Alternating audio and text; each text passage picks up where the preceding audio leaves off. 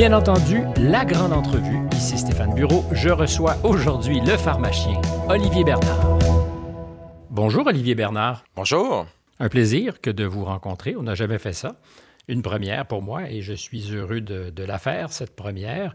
Euh, Olivier Bernard, est-ce que vous pensez que votre nom dit quelque chose à ceux qui nous entendent? Euh, probablement pas, en fait. J'ai pas moi-même beaucoup utilisé mon nom quand je fais des choses. C'est bizarre. Alors, il y a probablement en ce moment des gens qui se disent hmm, Cette voix me dit quelque chose, mais de qui s'agit-il? Vous êtes hmm. pharmacien, conférencier, animateur. Depuis 2012, grâce à votre très populaire blog connu comme étant le pharmacien. pharmacien. Alors là, on sait de qui on parle.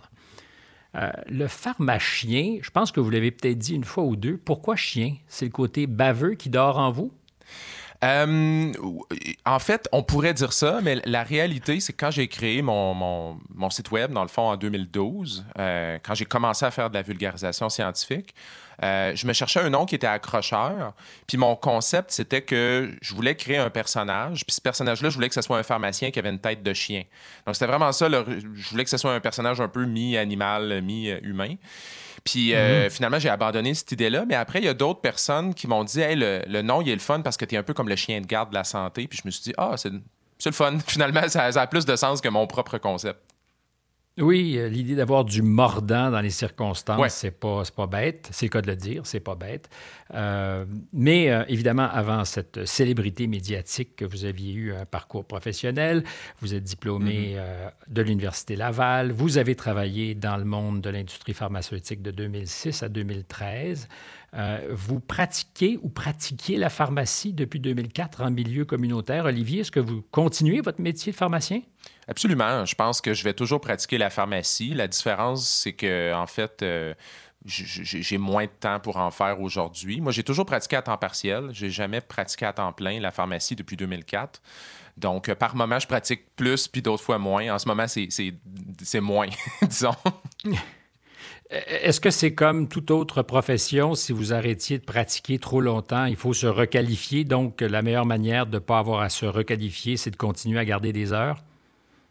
Oui, ben, il y a ça, mais il y a aussi le fait qu'un pharmacien, maintenant, dans la profession, on reconnaît que des, des, pharmaciens et des pharmaciennes peuvent euh, finalement euh, travailler dans différents domaines. Donc, la pharmacie que les gens connaissent un peu plus, c'est la pharmacie communautaire, donc travailler dans des, des chaînes de pharmacie. Il y a aussi la pharmacie d'hôpital, mais maintenant, il y a d'autres types de, de, pratiques de pharmacie. Il y a des gens qui travaillent dans des compagnies d'assurance pour l'armée, pour le gouvernement, des choses comme ça.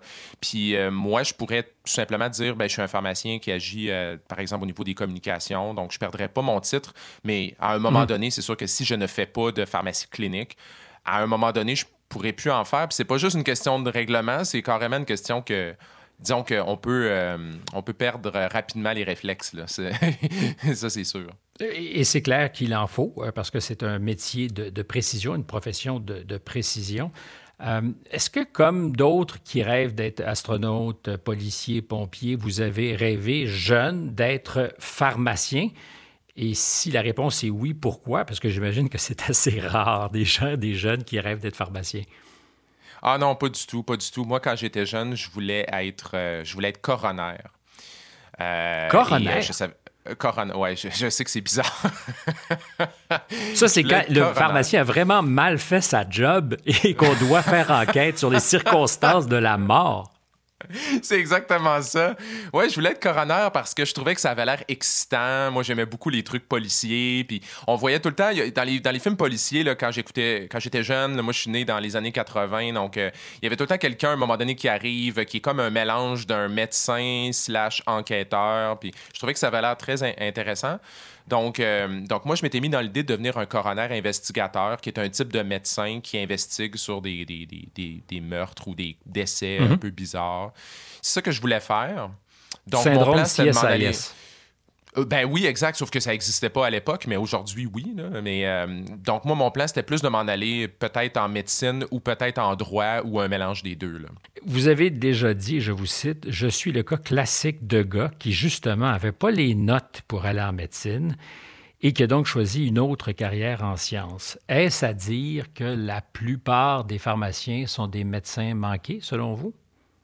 Ah non, non, pas du tout. pas du tout. Dans mon programme, nous, on était sans... Ben, ben, en fait, c'est une blague, mais c'est une blague qui a une assise dans la réalité quand même parce qu'il euh, y a beaucoup de professions de la santé où euh, on se dit, ah, ben, c'est des gens qui voulaient aller en médecine puis qui ne pouvaient pas. Puis c'est vrai qu'il y en a des gens comme ça. Mais si je regarde, moi, dans ma classe, on était comme 140. Puis la majorité des gens voulaient travailler en pharmacie. Euh, leur objectif, c'était de faire leur programme puis de retourner chez eux dans leur région respective, s'ouvrir une pharmacie. C'est un rêve qui qui est, probablement le plus fréquent. Mais, mais en fait, moi, quand je suis en pharmacie, c'est plus une question que je savais pas vraiment en quoi aller. J'avais appliqué en médecine, j'étais juste limite au niveau des notes. Fait que là, j'ai appliqué en droit, j'ai été accepté en droit, puis là, je me disais, bon, c'était mon autre voie pour être coroner. Puis euh, finalement, je me suis dit, ben, peut-être que pharmacie, ça pourrait être intéressant parce que j'aimais quand même la santé, j'aimais la bio. Puis je me suis dit, ben, pourquoi je sais pas ça? C'est vraiment une chance que j'ai pris. Vous avez fait assez tôt le choix d'aller dans le monde de la pharmaceutique ou de l'industrie pharmaceutique. Euh, on est loin du rêve de coroner. Qu'est-ce que vous y découvrez et euh, peut-être qu'est-ce qui vous terrifie le plus dans cette expérience? Parce qu'il y a clairement quelque chose que vous avez vu qui vous a pas tellement plu. Vous parliez de la pression des ventes qui peut, euh, ou qui même ne, peut pas, mais tord, au sens de tordre la science à l'occasion. Donc, euh, qu'est-ce que vous enseigne votre passage dans le monde de la grande industrie pharmaceutique que vous ne soupçonniez peut-être pas? Oui, ben moi, il faut comprendre d'où je viens quand j'ai quand intégré l'industrie pharmaceutique. C'est que moi, quand j'ai fini mon, mon programme en pharmacie à l'université, je savais que je ne serais pas un pharmacien à temps plein. Je le savais. Dans le sens où j'aimais ça, la pharmacie clinique, mais euh, pas assez pour me dire que ça va être ça, ma, ma carrière. Puis moi, je me, je me destinais à une carrière de chercheur. Euh, donc, l'idée du coroner, j'avais abandonné ça en cours de route. Je me disais, je, vais aller en recherche. Puis je me disais, mon but, ça va être de, travailler pour développer des nouveaux traitements euh, pour des maladies, euh, d'essayer d'améliorer les soins finalement. Donc, mon aspiration, c'était devenu ça. Donc, j'ai fait de la recherche pendant peut-être cinq ans environ. puis, à un moment donné, j'ai réalisé qu'être chercheur, c'était pas pour moi parce que le côté être isolé dans un laboratoire, euh, écrire des demandes de subvention. J'avais l'impression que j'aurais pas, euh, pas la force psychologique pour faire ça. Puis là, à un moment donné, je me suis dit, qu'est-ce que j'ai pas essayé, Puis l'industrie pharmaceutique, c'était quelque chose de mystérieux pour moi. Puis je me suis dit, hey, peut-être que je pourrais travailler au niveau du développement des nouveaux médicaments, des nouveaux traitements, mais plutôt que de le faire du point de vue de la recherche, ouais, je pourrais le faire dans l'industrie. Puis encore là, c'est un peu. Euh, il y a beaucoup de décisions que j'ai prises dans ma carrière que c'était vraiment un coup de dé. Là. Puis ça, ça en était un. Fait que j'ai intégré l'industrie dans des rôles très scientifiques au départ, mais progressivement, je pense que les gens là, dans, dans, dans, le milieu où j'étais ont vu que j'avais peut-être des, des, talents à d'autres niveaux. Euh, donc, progressivement, j'ai fait des choses plus au niveau de la, du marketing. Puis quand j'ai fait ce passage-là vers le, vers le marketing, les ventes euh, dans les dernières années, j'ai commencé à voir un peu le côté moins glorieux ou moins reluisant de l'industrie.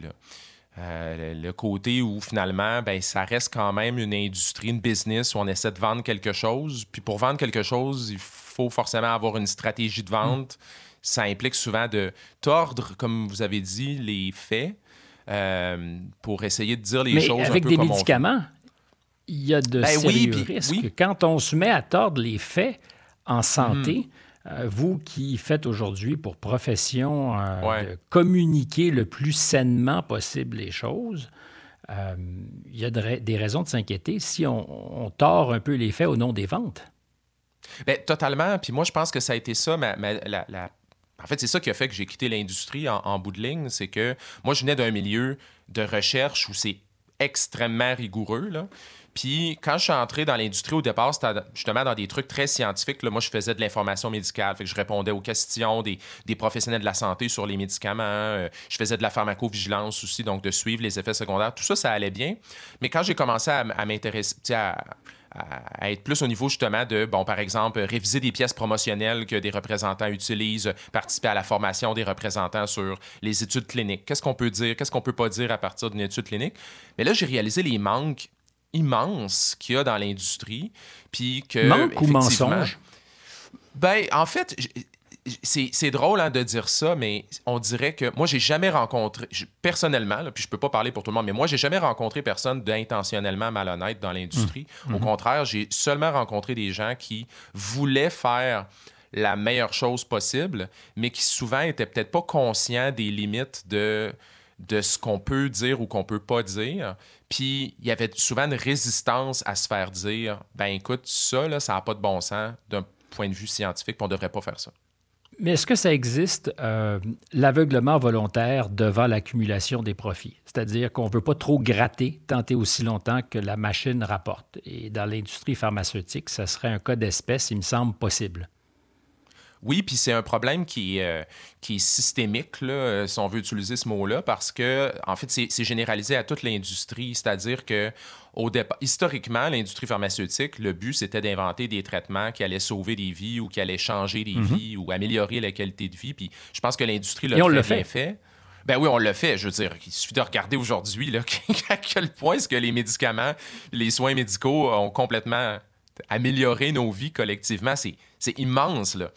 Euh, sauf qu'à un moment donné, il y a eu une sorte de il y, a eu des, y a eu des, il y a eu des errances, il y a eu des exagérations. Il y a eu à un moment donné, justement, que bon, euh, les compagnies ont commencé à faire des, utiliser des stratégies de vente dans les années 90, entre autres, qui n'avaient aucun bon sens. Puis ça, c'est ce que les gens retiennent souvent. Hein, sais, l'époque où on pouvait euh, amener les médecins dans les parties de hockey, puis les amener jouer au golf ou les amener dans, dans les voyages dans le sud. Puis ça, ça a existé là, dans les années 90. Là. Ça a vraiment Mais existé. Bernard, on n'a pas besoin de remonter si loin. Aux États-Unis, Purdue, avec l'Oxycontin, euh, a été mis à l'amende, montré du doigt. Il y a eu des poursuites criminelles. Et là, on parle du passé récent. L'épidémie d'opioïdes aux États-Unis et au Canada est pour beaucoup liée, euh, puis j'emploie ici des guillemets, mais aux, aux errements de certaines grandes entreprises et je ne sais pas si on doit parler de complicité des médecins dans certains cas, parce que de l'absence de garde-fous pendant très longtemps. Corrigez-moi là où je me trompe, mais ce n'est pas dans un passé très, très lointain. Et les, les dévastations liées à cette épidémie d'opioïdes, on parlait en 2017-18 de 70 000 morts aux États-Unis. Ça fait beaucoup de monde. Oui, oui, puis en fait, il y a encore moi j'en parle souvent de ça, c'est-à-dire qu'aujourd'hui, il y a encore plein de problèmes dans l'industrie pharmaceutique au niveau de la transparence, au niveau des, de, l'éthique, euh, au niveau des stratégies de, de, vente, des choses comme ça. Ça, ça existe encore, mais c'est juste que ça se fait plus de la même façon. Comme je disais avant, c'était c'était accepté, c'était socialement accepté de dire on donne des cadeaux aux médecins pour qu'ils prescrivent notre médicament. Puis à un moment donné, ça, c'était plus accepté. Sauf que les compagnies n'ont pas arrêté là. Donc maintenant, comment ça se fait? Ça se fait par des techniques qui sont plus subtiles. Donc ça va être de, par exemple, euh, travailler avec des médecins sur des projets qui n'ont même pas rapport avec, avec, notre avec le médicament d'une compagnie, mais, mais, mais, finalement, les gens de la compagnie passent du temps avec les médecins pareil. Il y a une relation. C'est de bâtir beaucoup des relations. Euh, ça peut être d'inviter des médecins pour faire des conférences qui sont des conférences correctes, mais il y a quand même du temps qui est passé. Donc, c'est plus de, tu sais, parce que des fois, j'entends, euh, ah, on sait bien, les compagnies donnent des enveloppes brunes avec aux médecins. Ouais, c'est plus comme ça. C'est plus subtil, mais en, en, en mon sens, c'est plus grave, c'est-à-dire que c'est la même idée de base qui est que euh, finalement, on doit, euh, on doit faire une promotion agressive des traitements pour que ces hmm. traitements-là soient prescrits. Puis quand on fait ça, on entre dans une forme de puis moi, j'ai déjà utilisé ce mot-là, une sorte de brainwash corporatif. puis moi, je l'ai vécu moi-même. Quand on est dans l'industrie, on se convainc que nos traitements sont extraordinaires, qu'ils sont les meilleurs, que, la que l'autre compagnie compétitrice, leurs traitements sont moins bons, puis qu'il faut les écraser. Mais quand, quand tu es professionnel de la santé comme moi, ça n'a pas de sens de penser comme ça. Moi, ce que je veux, c'est le meilleur traitement, scientifiquement parlant, pour la bonne mm. personne je m'en fous des compagnies qui se compétitionnent puis de la pression des actionnaires. Donc, moi, tout ce modèle-là me, dérange, en fait, me dégoûte même jusqu'à un certain point. Et, et, et, c'est pas pour remettre en doute la qualité des traitements qui sont offerts. Les, traitements qui sont offerts sont, de extrême, sont extrêmement bons, mais la façon de s'y prendre, je pense qu'on on doit absolument la critiquer et la et réglementer davantage. Ici Stéphane Bureau, vous écoutez bien entendu la grande entrevue avec mon invité, le pharmacien Olivier Bernard, sur ici Radio-Canada Première. Alors, aidez-moi à tracer la ligne, euh, parce que vous faites très attention et en communication comme vous le faites, euh, le pire qui peut nous arriver, c'est d'avoir sur le dos l'étiquette de conspirationniste. Mais les gens chez Purdue et dans quelques autres grandes pharmaceutiques, euh, par exemple, dans cette, et très précisément dans cette crise des opioïdes, selon vous, est-ce qu'ils ont à un moment donné conspiré? Puis donnons la définition la plus précise, c'est-à-dire qu'ils ont fait en sorte de cacher de l'information et de poursuivre le plus longtemps possible cette opération extrêmement payante, mais qui était aussi euh, plus que toxique pour la santé publique. Ça ressemble pour moi à du monde qui conspire. Je connais pas assez le cas de, le cas de, la, hmm. de, de, Purdue pour commenter, mais je peux prendre d'autres cas que je peux vous donner un exemple. Il y a des médicaments qui, historiquement, ont été retirés du marché après un certain temps. Des médicaments comme le Vioxx, entre autres, à une certaine époque, euh, où euh, c'était un anti-inflammatoire. Puis là, ben, on, a appris que la compagnie savait qu'il y avait peut-être des problèmes de sûreté au niveau de leur traitement, puis qui ont attendu beaucoup trop longtemps avant d'agir à ce niveau-là. Puis là, ben, par la suite, le post-mortem qui a été fait là-dessus, c'est est-ce qu'on fait trop confiance aux compagnies pour finalement faire ces suivis-là au niveau de la sûreté? S'auto-réguler. Oui, puis exact, mais il faut quand même savoir que l'industrie, c'est. L'industrie pharmaceutique, c'est une des industries les plus réglementées. Là, je me demande si c'est pas dans le top 5 des industries les plus réglementées avec euh, comme les armes à feu. C'est quelque chose de ce niveau-là. Mhm. Mais il reste que des compagnies privées, à un moment donné, ont, il y a une limite de ce qu'on peut faire. Puis je pense que, encore là, historiquement, il y a des choses qu'on a laissé les compagnies faire, puis que maintenant, on se rend compte que c'est peut-être plus acceptable. Puis moi, entre autres, hmm. une des choses pour lesquelles je, je, milite, entre guillemets, je ne sais pas si c'est le bon mot, mais par exemple, c'est le fait que comment, comment est-ce qu'on, pourquoi est-ce qu'on accepte que des compagnies, par exemple, ne soient pas tenues par la loi de ne pas publier 100% des recherches qu'ils font?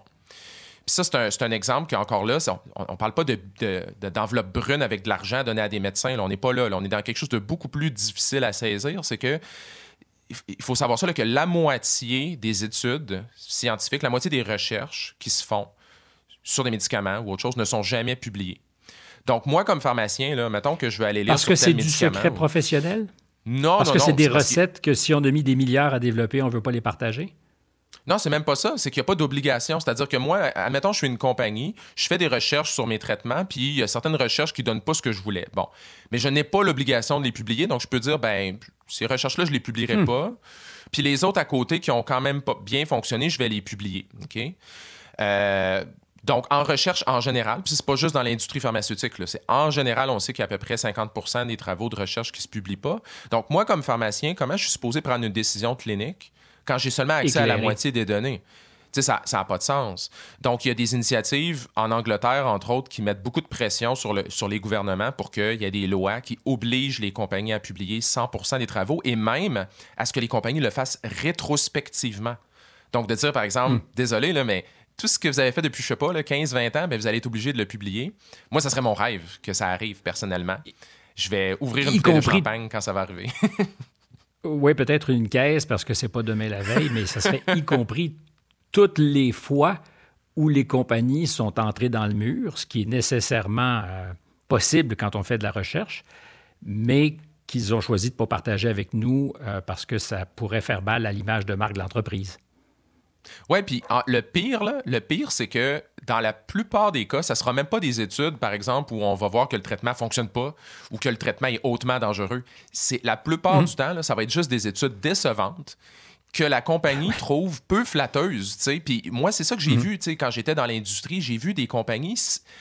sais moi, souvent, en fait, un, des rôles que j'ai occupé dans, l'industrie, c'était d'agir un peu comme un intermédiaire entre le département scientifique puis le département marketing. Donc, le département marketing veut dire telle chose, puis le département scientifique, eux, sont là pour s'assurer de la rigueur. Puis souvent, il y a comme une lutte qui se fait entre les deux. Puis moi, je me disais, mais pourquoi on, pourquoi on s'obstine là-dessus? Je veux dire, la science, on ne devrait pas faire de compromis pour des questions de, profit ou de vente ou d'atteindre des quotas. Tu sais, moi, je n'ai jamais ce concept-là, jamais, j'ai jamais été capable de l'accepter. Donc, euh, je pense qu'il est là le problème. Tu sais, des fois, j'ai vu des compagnies s'obstiner pour des détails où je me disais, ben là, franchement, soyons transparents avec les médecins, là, puis ça, honnêtement, ça va juste augmenter notre crédibilité. Mais bon, ça, c'est une question d'attitude dans l'industrie qui n'est pas toujours présente. Est-ce que vous connaissez Marcia Angel?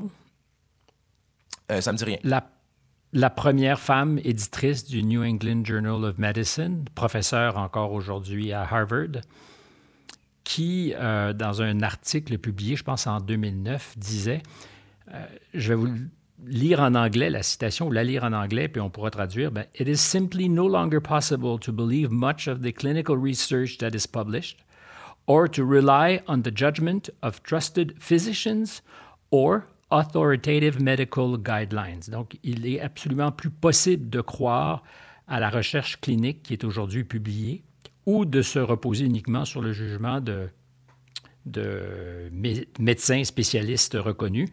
Je ne prends aucun plaisir, I take no pleasure in this conclusion, which I reach slowly and reluctantly, euh, à laquelle je suis arrivé lentement euh, et contre mon gré d'une certaine façon, over my two decades as an editor of the New England Journal of Medicine, pendant mes deux décennies à la tête du New England Journal of Medicine, qui est probablement la publication la plus citée et crédible en matière de santé aux États-Unis. Est-ce que vous êtes surpris? Euh, je suis pas surpris. Par contre, moi, le problème que j'ai avec ce type de déclaration-là, qui, qui, est vraiment sans nuance, puis je comprends pourquoi elle dit ça, là, parce que le but, c'est de... Mais il y en a beaucoup, parce que c'est un article c'est un article beaucoup plus long que ce que je viens de vous citer, donc euh, il faut pas non plus s'en tenir qu'à ça. Mais, mais ça donne un peu l'essence, quand même, de l'intérieur de quelqu'un qui a passé 20 euh, ans euh, dans un magazine dont elle dit aujourd'hui que le travail, des fois, est à prendre avec des pincettes parce que teinté justement par toutes sortes d'influences. Oui, puis euh, elle, a totalement raison. Puis des fois, je pense que c'est important de faire des déclarations comme celle-là pour euh, comme un peu galvaniser le, milieu puis faire en sorte que les choses bougent. Puis ça, je le, respecte puis je l'ai fait moi-même. Tu sais, fait que je comprends. En même temps, je pense que puis on le voit en ce moment avec la pandémie puis toutes les questions de, de vaccination puis etc. Tu sais, faudrait pas non plus donner l'impression aux gens que, euh, les, que, le développement pharmaceutique est complètement biaisé. Puis qu'en fait, pas juste le développement pharmaceutique, mais que l'entreprise scientifique, là, entre guillemets, donc le, que, toute la science est corrompue et ne fonctionne pas. Parce que ça, je pense que c'est vraiment pas vrai, premièrement. Euh, moi, euh, je passe ma vie maintenant à côtoyer des, des scientifiques, là, des gens de tous les milieux, des gens qui dédient leur vie à faire de la recherche d'extrêmement haute qualité et j'ai une confiance immense en le travail de ces gens-là. En même temps, c'est vrai qu'il y a des gros problèmes dans la science. Est-ce que ça invalide tout ce qui a été fait? Est-ce que ça veut dire qu'on peut plus faire confiance à rien ni à personne? Moi, je pense qu'il y a tout le temps un peu cette ligne-là qui est pas évidente. Là, à, c'est pas évident d'être sur cette ligne-là que de mettre en évidence tous les problèmes et en même temps de dire aux gens, ben ça, le fait qu'on le nomme, ben, c'est important et c'est un signe qu'il y, a une volonté d'améliorer les choses, mais que ça ne veut pas dire pour autant que vous ne pouvez plus vous fier aux scientifiques ou aux spécialistes. Fait que moi-même, comme, comme vulgarisateur scientifique, c'est quelque chose que j'ai beaucoup de réflexion là-dessus, puis je me demande tout le temps comment je fais pour mettre en évidence tous ces problèmes-là, puis en même temps que les gens disent mm-hmm. pas ben, que perdre confiance en notre travail, c'est pas facile. Est-ce que les circonstances agitées, émotives et très euh, en temps réel de la pandémie sont meilleures, euh, idéales, non pas pour des dérapages, mais pour euh, ben, des erreurs qu'on peut commettre tellement on est sollicité dans de pareilles circonstances? Ben oui, puis on l'a vu d'ailleurs. Moi, je, veux dire, j'ai entendu des, des, scientifiques euh, sur des plateformes de grande écoute dire des choses où je me suis dit, ouf, je pense pas qu'elle devrait dire ça en ce moment, ça me semble prématuré. Ou... Puis effectivement, après, ça s'est avéré. Euh, que ça, ça, ça, servirait contre eux. Euh, je l'ai vu à quelques reprises, puis ça m'a beaucoup dérangé. Moi, personnellement, quand, quand la pandémie a commencé, j'ai été extrêmement sollicité, puis je pense que j'ai refusé 99% de ce qui m'a été demandé parce que je me hmm. disais, un, j'ai pas une expertise en microbiologie, euh, infectiologie, en virologie. Je veux dire, je vais parler de ce que je connais, tu sais. Euh, donc, euh, ou encore, je vais faire affaire avec des spécialistes qui connaissent ça, puis je vais les aider à transmettre leur message. mais, tu sais, oui, le, risque est extrêmement grand, puis surtout parce que l'information bouge tellement vite. Donc, quand on dit quelque chose, là, il faut être extrêmement conscient que ce qu'on dit en ce moment peut ne plus être vrai la semaine suivante. Puis ça, dans le domaine de la science, c'est rarement le cas. On sait que ce qu'on va dire dans 2, 3, 4, 5 ans sera probablement tout à fait exact. Mais en ce moment, ça peut être une question de jour. Donc, ça demande une adaptation du discours. Puis encore là, c'est quelque chose dont il faut être conscient, il faut mettre beaucoup de bémols. Puis ça, ça donne un peu, euh, je dois avouer là, que ça donne des entrevues un peu plates, des fois, parce que euh, ça donne des entrevues où il se dit pas grand-chose. Il faut tout qualifier. Oui, exact. Il faut être très prudent, très conservateur. Puis moi, je le vois chez des collègues. Tu sais, j'entends des gens comme, euh, comme Dr.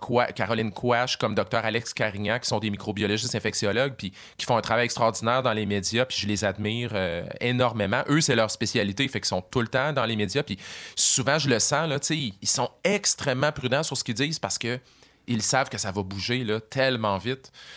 Euh, si on n'est pas prudent avec ça, on peut faire des gaffes, puis il y en a eu des gaffes, malheureusement. Euh, moi, j'ai une question pour vous qui relève de mon tout petit champ, j'ose à peine dire de compétences, mais enfin, c'est le métier que j'ai pratiqué, celui de l'information. Il y a un cas d'espèce qui est devenu une caricature dans cette crise, c'est le docteur Raoult, on vous en a souvent parlé. Euh, oui. et il a par moments incarné pour vous tout ce qu'il ne fallait pas faire. Je me pose simplement la question.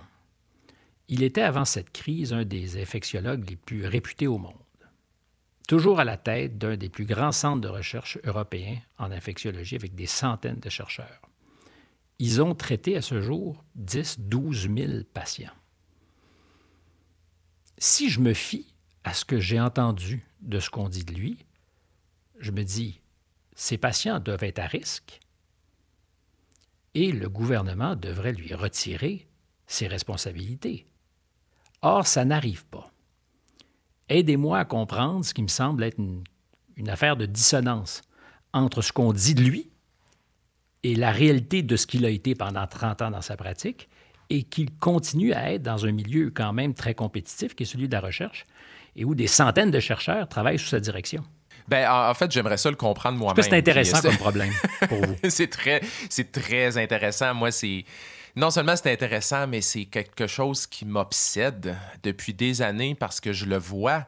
Je vois des gens qui ont une réputation extraordinaire dans le milieu médical, scientifique, euh, des gens qui ont une haute rigueur, euh, qui ont la confiance non seulement de la communauté scientifique, mais des fois du public. Puis à un moment donné, ces gens-là vont prendre une tangente extrêmement bizarre, voire dangereuse. Puis là, on se dit, mais qu'est-ce qui s'est passé dans la tête de cette personne-là? Puis dans le cas de, Didier Raoult, la grande question est là, puis moi, je le sais pas, tu sais, je veux dire, je, le connais pas personnellement, je l'ai pas côtoyé, mais il y a quelque chose qui s'est passé dans son parcours où, à un moment donné, il a commencé à prendre une tangente où sa, sa propre version de la science est devenue, en fait, a pris priorité sur la science. C'est-à-dire qu'on le voit, là, il a bâti des études qui étaient complètement euh, pas bonnes, des études extrêmement mal construites, et il refusait catégoriquement de se faire critiquer là-dessus. Donc, c'était sa méthode était bonne, la méthode de tout le monde, tous les autres n'étaient pas bonnes. Après ça, il s'entêtait dans ses résultats. Euh, il refusait aussi d'avoir euh, euh, d'être remis en doute sur des propos. il y avait des propos aussi qui étaient beaucoup des hyperboles. il disait des choses vraiment, des choses du genre le confinement ne sert à rien moi, je comprends pas ce qui s'est passé dans son cas à lui. On peut seulement mhm. spéculer. Là. Mais je pense qu'à un moment donné, quand tu es dans une position comme ça, là, où tu as tellement d'attention, de, de, de, t'es plus grand que nature, dans un sens. Lui, c'était un des scientifiques les plus cités d'Europe, de ce que j'ai entendu, un des scientifiques les plus influents d'Europe. Ben, à un moment donné, je pense qu'il y a un risque de peut-être se laisser prendre un peu au jeu là-dedans, puis de se dire, mais écoute, je suis donc bien important, mais peut-être que ce que j'ai à dire ou ce que je pense est peut-être plus valable que ce que mes collègues ont à dire. Et la somme de ce que nous savons nous permettrait de dire, sans trop nous tromper, qu'il est dans le champ. Parce que dans ben, le fond, c'est ce qu'on a à peu près collectivement dit. Et, c'est là que je me pose, moi, la question. Je me dis, euh, et, j'ai aucune opinion. Je ne fais que regarder euh, ce qui est derrière lui, euh, ce qui continue d'être sa pratique, y compris avec des milliers de patients. Est-ce que je dois m'inquiéter pour eux? Dans le fond, c'est ça ma question. Ben, je le sais pas. Puis une chose qu'il faut vraiment comprendre aussi, là, parce que là, des fois, on, lance des noms, là, on dit telle personne, euh, c'est un charlatan, des choses comme ça, tu sais. Puis il faut faire attention avec ça parce que même dans des domaines comme, euh, tu sais, je, vais donner, je vais faire une analogie rapide, là, mais euh, moi, souvent, j'ai beaucoup critiqué, par exemple, les, les naturopathes, là, tu sais, au Québec. Donc, des gens qui un peu se, se, présentent comme des experts de la santé. beaucoup, beaucoup bah, beaucoup, beaucoup, disons-le comme ça. c'est vrai. Puis euh, moi, je demeure quand même persuadé que ce que ces gens, les thérapeutes en santé holistique, naturelle, je demeure quand même persuadé que peut-être 60% 60, peut-être même plus de ce qu'ils disent, c'est des bons conseils. Tu sais, euh, s'ils donnent des conseils de nutrition aux gens, euh, comment bien s'alimenter, tu sais, je pense quand même qu'ils donnent des bons conseils. Donc, c'est la même chose pour des, des experts qui, à un moment donné, prennent des tangentes douteuses. C'est que c'est peut-être des super bons médecins pareils, c'est peut-être des bons cliniciens, mais sur des choses très spécifiques vont effectivement être dans le champ. Puis là, ben, la question justement, c'est cette chose-là spécifique, est-ce qu'elle est assez grave mhm. pour qu'on dise ça décrédibilise complètement la personne?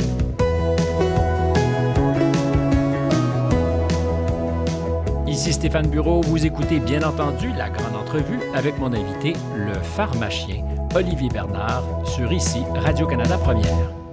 Quand le plus prestigieux de tous les journaux médicaux, Lancet, publie l'été dernier une étude euh, apparemment exhaustive pour démonter l'utilité de la chloroquine et même dire qu'elle est dangereuse et que quelques jours plus tard, vous connaissez l'histoire, je n'ai pas besoin de faire de détails, cette étude est retirée parce que ça avait été complètement bidouillé moi, j'ai aucune compétence pour tirer des conclusions, sinon me dire ça sent mauvais. Comment ça se fait qu'on a déployé tant d'énergie et, dans ce cas-ci, même publié peut-être une étude totalement fabriquée pour démonter un médicament, une molécule qui avait été prescrite des milliards de fois avant.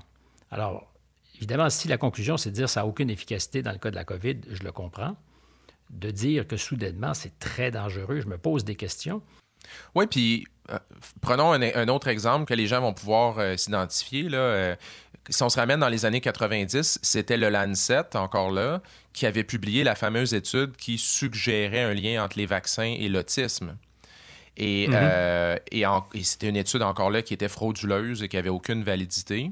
Et aujourd'hui, on, ressent encore les répercussions de cette étude-là. On n'a jamais été capable de s'en sortir. En fait, il y a plein de gens qui continuent à croire que les vaccins causent l'autisme alors que ça a été maintes et maintes fois prouvé faux chez des millions et des millions de personnes. Donc, qu'est-ce que ça dit? Est-ce que ça veut dire que le Lancet n'est pas fiable? Non. Le Lancet, je pense que pour prendre une analogie de baseball, ils, ont, une moyenne au bâton qui est extrêmement élevée. Euh, mais, mais en même temps, euh, ils sont faillibles comme n'importe quel, euh, comme n'importe quel journal. Puis la raison pour ça, c'est que dans un journal scientifique, il y a un processus qui s'appelle la revue par les pairs. La revue par les pairs, c'est que le journal lui-même, c'est pas juste lui qui évalue la qualité d'un article, d'une recherche, c'est que c'est envoyé à des experts indépendants à différents endroits dans le monde. Puis les experts indépendants, ils regardent la recherche puis ils jugent si elle est bonne ou pas bonne ou etc. Mais ce processus-là, c'est un processus qui est hautement imparfait parce que souvent on va demander à des gens justement qui ont peut-être pas une expertise parfaite pour répondre à ça. Euh, ça se peut aussi que des fois, ce soit des personnes qui peuvent, même à la limite, ils pourraient avoir des mhm. conflits d'intérêts dont on ignore l'existence. Fait que dans le cas de, l'étude de Raoult, je peux pas répondre parce que je le sais pas, puis il y aura un post-mortem à faire là-dessus après la pandémie, sans doute. Mais, mais dans certains cas, c'est ça qu'on s'est aperçu, c'est que ce processus-là de revue par les pairs, ben la vaste majorité du temps, il fonctionne super bien, mais quand il échoue, là, ben, les conséquences sont tellement graves que, encore là, on ne peut pas se permettre ces erreurs-là, c'est plate, là, mais c'est ça. Évidemment, et, sur la crédibilité de tous ces processus et de ce que sont ces garde-fous théoriquement que, sont les journaux scientifiques. Euh, êtes-vous surpris que un peu plus d'un an après le début de cette crise, puis presque 18 mois après peut-être le, début de la diffusion du, virus, on n'ait pas trouvé de meilleure solution médicament. Parce qu'il y, a, un an, ce qui était le plus improbable, disait-on, c'était qu'on arrive à développer des vaccins. Or, à ce jour, on a des vaccins qui semblent bien fonctionner, mais des réponses euh, en termes de médicaments, peu ou pas, terriblement à tâtons. Êtes-vous surpris de ça?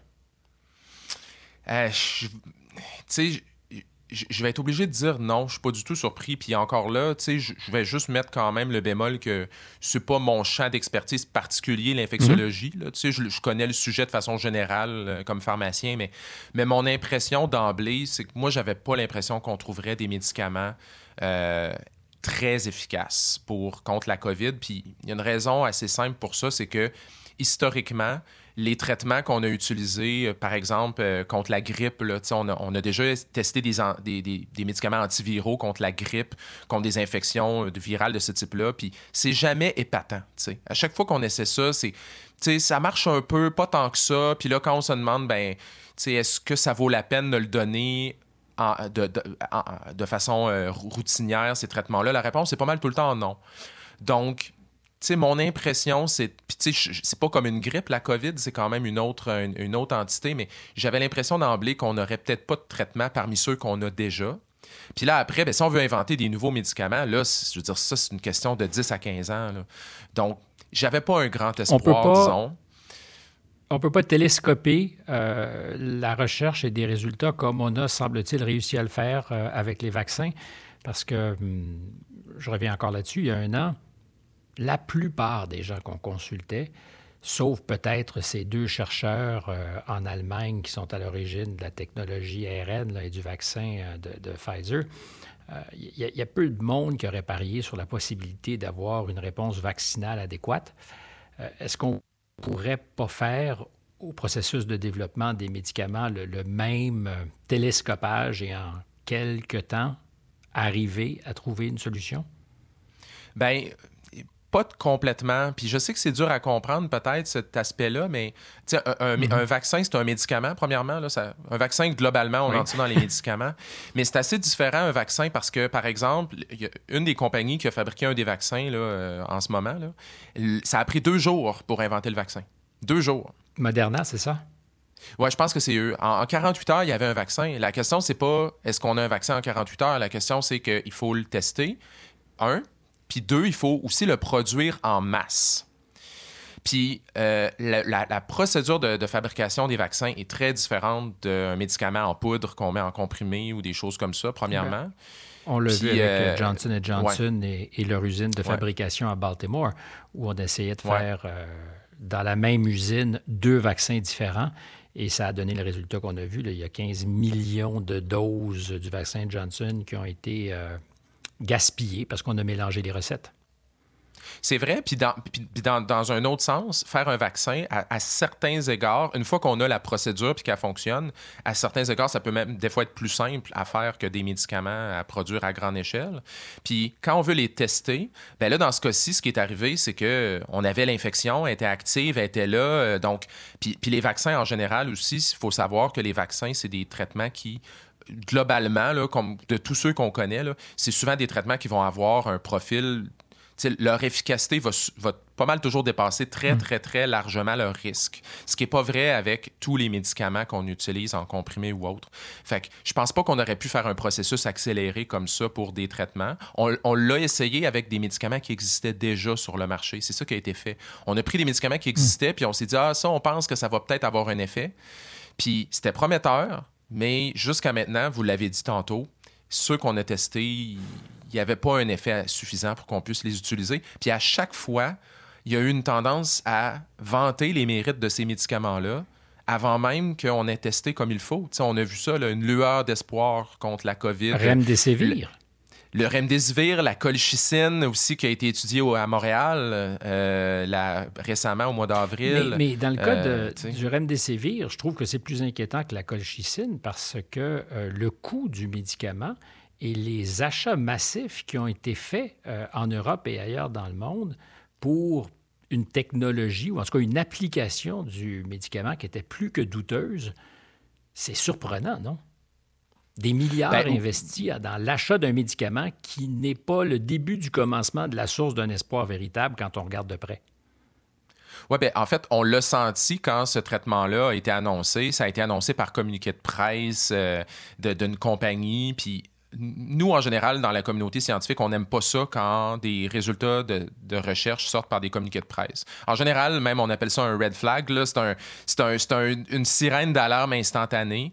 Euh, faites la publication, faites-la passer par les processus de revue par les pairs, publiez-la. Puis en plus, pendant la COVID, on l'a vu, il y a moyen de publier rapidement. Les journaux sont ouverts à ça.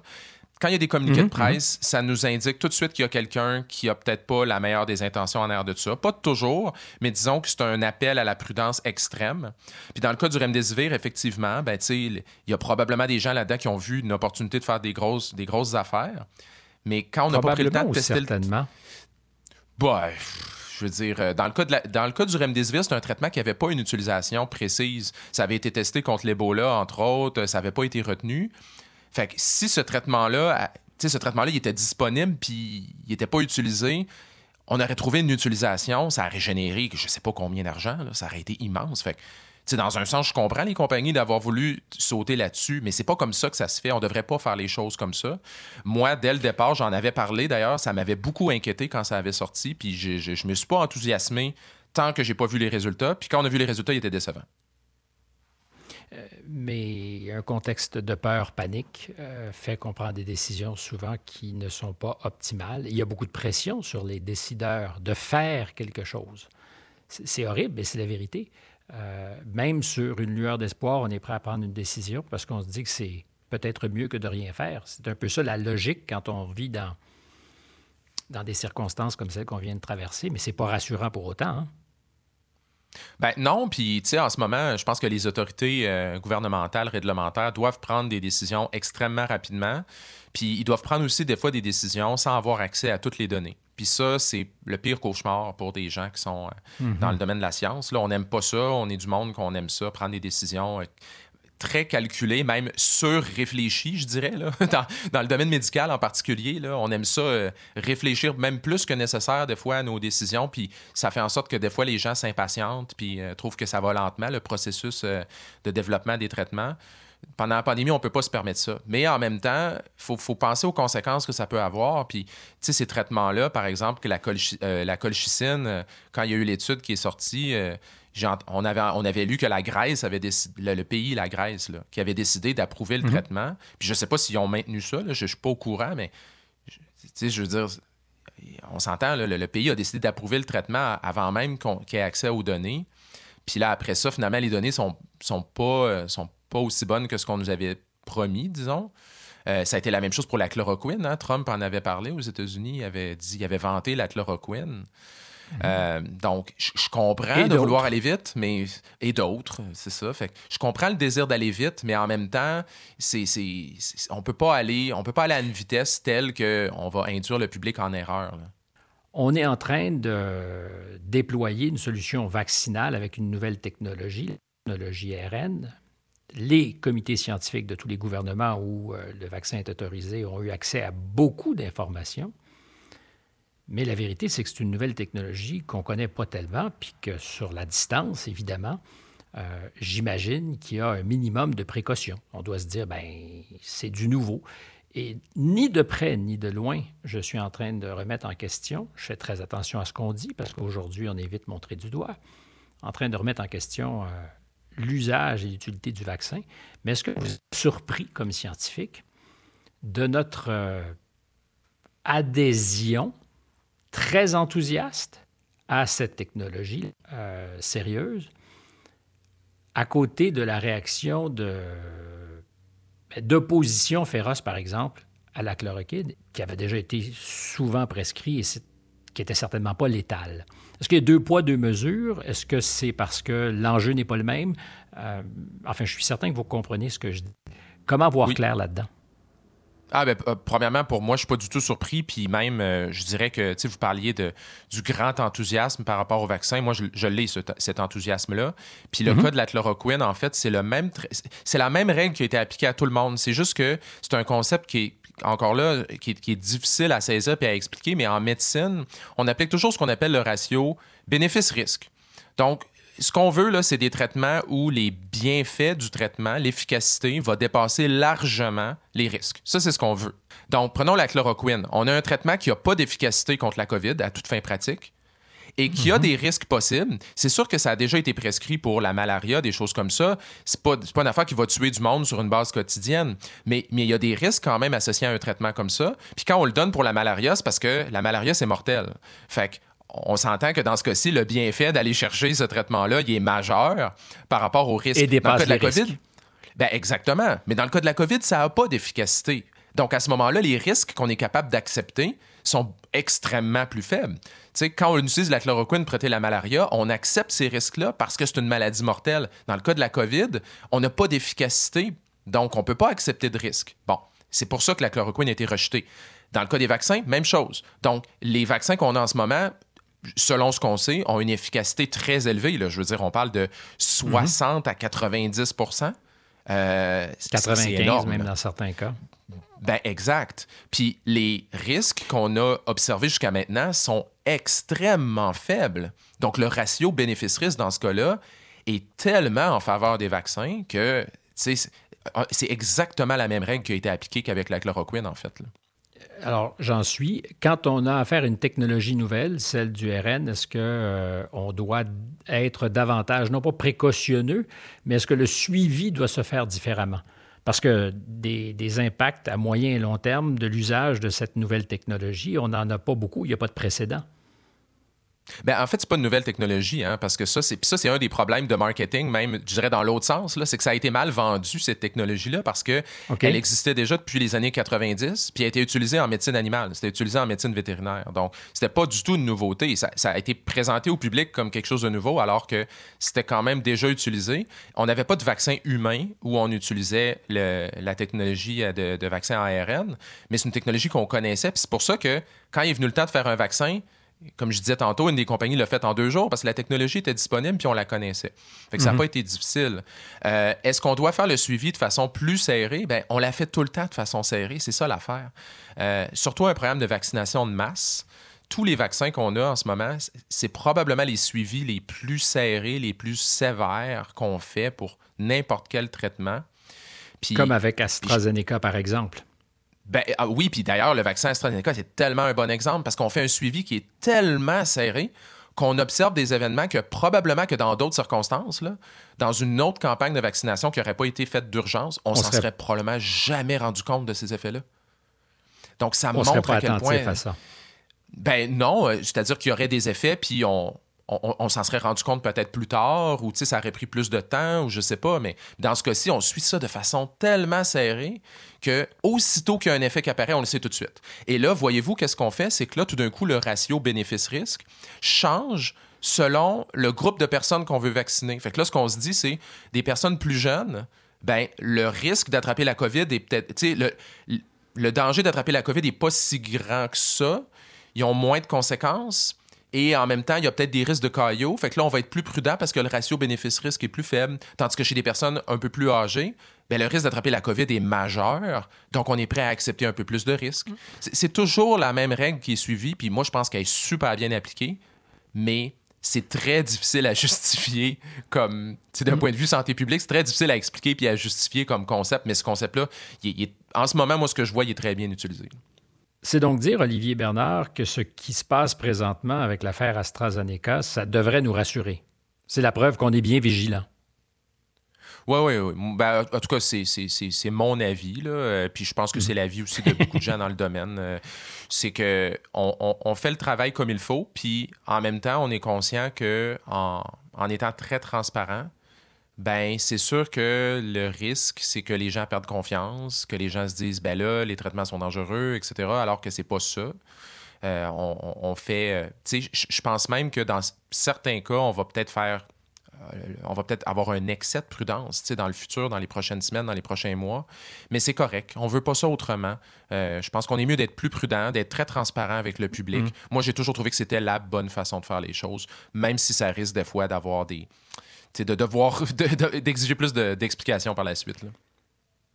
En vous écoutant depuis une heure, Olivier, je me demandais si euh, le sociologue que vous n'êtes pas l'a d'une certaine façon dans sa pratique pas emporté sur le scientifique, c'est-à-dire que vous vous êtes buté depuis quelques années à, à des choses que la science peut mesurer, tous nos biais cognitifs, tout ce qui fait qu'on pense des fois savoir et qu'on ne sait pas. Et, c'est comme si cet aspect-là de la communication était presque plus important que ce que vous avez apporté comme message.